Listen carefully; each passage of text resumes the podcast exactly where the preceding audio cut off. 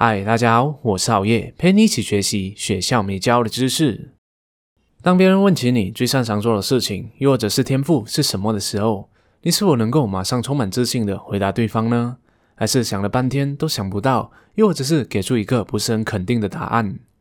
如果你是后者的话，那么今天的影片内容你绝对不能错过，因为好夜将会和你分享如何找到属于自己的天赋，并且栽培它，成为某个领域的佼佼者。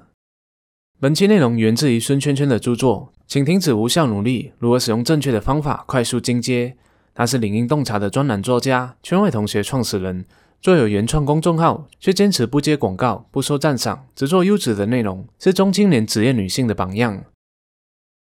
在他的书里面，作者提出天赋有四大特征，也叫做善原则。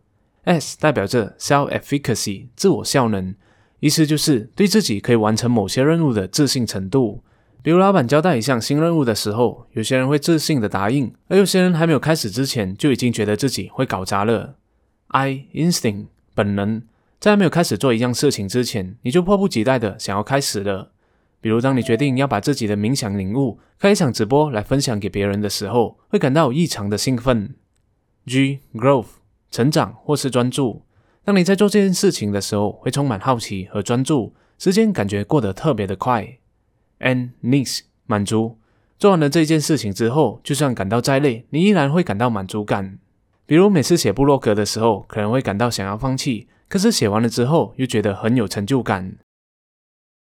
接下来我会以三个步骤教你如何根据这些特征发掘出你的天赋。第一步，做记录，花一周的时间探索你在日常生活当中。有哪些瞬间是你感到很有兴奋、很有成就感、愉快，以及无助、沮丧、反抗的感觉？把这些瞬间和感觉同时记录在笔记本上或是手机里面。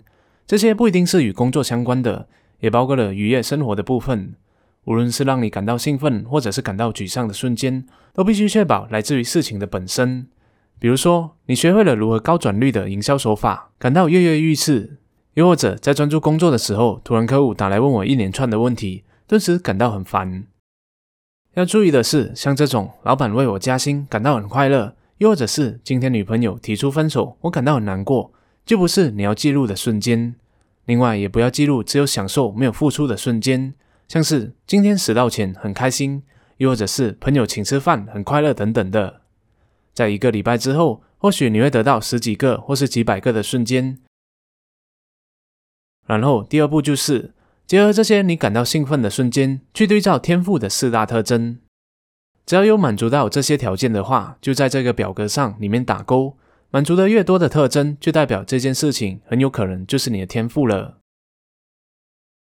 第三步，你也可以透过自问自答的方式来找出你的天赋。当然，问题还是要绕着天赋的四大特征，并且也要排除欲望和享受相关的事项。我们建议你可以使用以下四种提问方式，并且找一个时间独处的时候才问问自己。第一类问题是自我效能感相关的，你认为自己能够教别人什么？又或者别人常常向你请教什么？你跟他们聊天的时候倾向于聊什么？以及聊什么话题会让你更加感到自信？你在做什么事情的时候不会感到焦虑和担心呢？第二类问题本能相关，你做什么事情的时候很少拖延？在长时间休假之后，你最想念工作的哪一个方面、哪一个内容？你宁愿放弃休息的时间，也要做的事情是什么？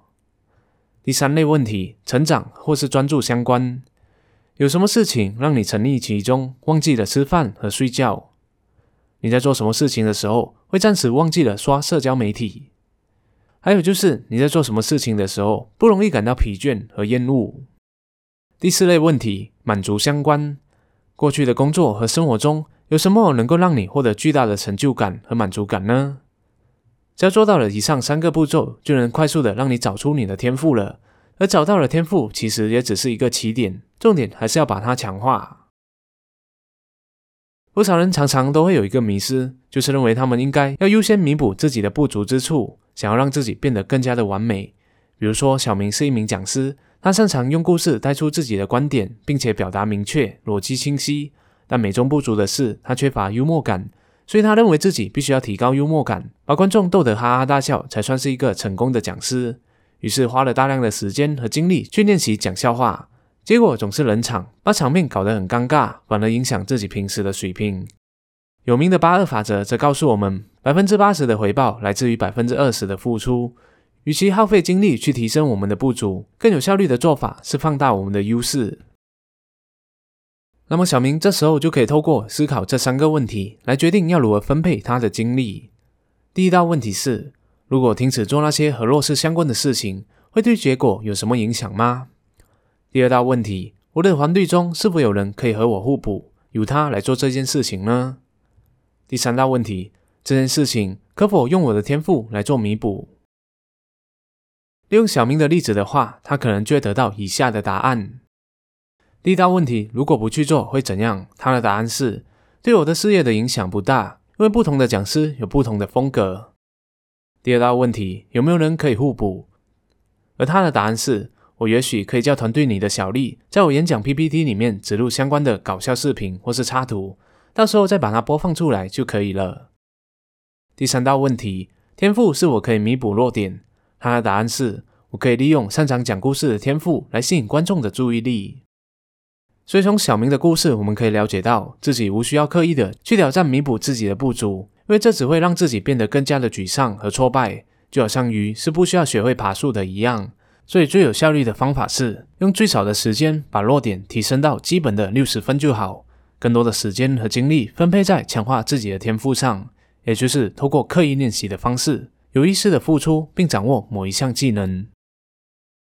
有些人可能就会认为，有天赋的人就不需要努力，但其实并不是这样的。天赋最多只能让一个人可以在同样的起点下成长得比一般人还要快而已。就拿二零二零年火红的美剧《后裔骑兵》的女主角贝斯来做例子好了。她的确是有下西洋棋的天赋，但她依然持续不断的研究棋艺，像是看书、背棋局、挑战高手、想象预演、和朋友研究对手的战术等等的方式来精进自己。最后才成功的打败俄罗斯的第一高手，成为了世界第一。贝斯的成功就在于他有在用刻意练习里面的三个关键，在好月之前的说书影片《如何成为高手》刻意练习的三个关键里面就有详细的解释过了。那我这里就不多说了，只是简单的重复一遍相关的重点，分别是在学习的过程中时刻记住目标，勇敢的挑战自己的舒适区，并且在持续的练习当中得到反馈。更多详细的解说，大家也可以点击下方的链接去前往观看相关的影片哦。好了，今天的分享就讲到这里了。我们来回顾一下，要找到你的天赋的话，可以从平日的生活当中，或者透过自问自答的方式，来找出符合自我效能、本能、成长或专注以及满足感这四个天赋特征的瞬间。接着，利用刻意练习的三个关键。带有目的性的训练，持续挑战自己的舒适区，再从错误的经验中得到及时反馈。假以时日，你肯定可以打破自己的现实器，在自己喜欢的领域拿到令人骄傲的成就。一位叫做金斯莱的英国作家曾经就说过：“天赋每个人都有，谁能发挥自己的天赋，谁做事就可以得心应手。”在这边，我们也邀请大家加入我们的成长思维行动营，让我们帮助你培养成功者思维。天赋再加上成长型思维的话，才能让你在财富、工作和生活上带来实质上的突破，快速成长。马上就点击下方链接加入吧！我们在课堂里面见。谢谢大家的观赏，希望今天的影片对你有所启发。如果你喜欢好业的影片的话，就请你订阅好业的频道，点赞和分享，启发更多的人。那如果不小心点到小铃铛的话，就更好了，这样好业就可以争取在每逢周三晚上七点半的时候弹在你面前的机会了。我们下一期再见。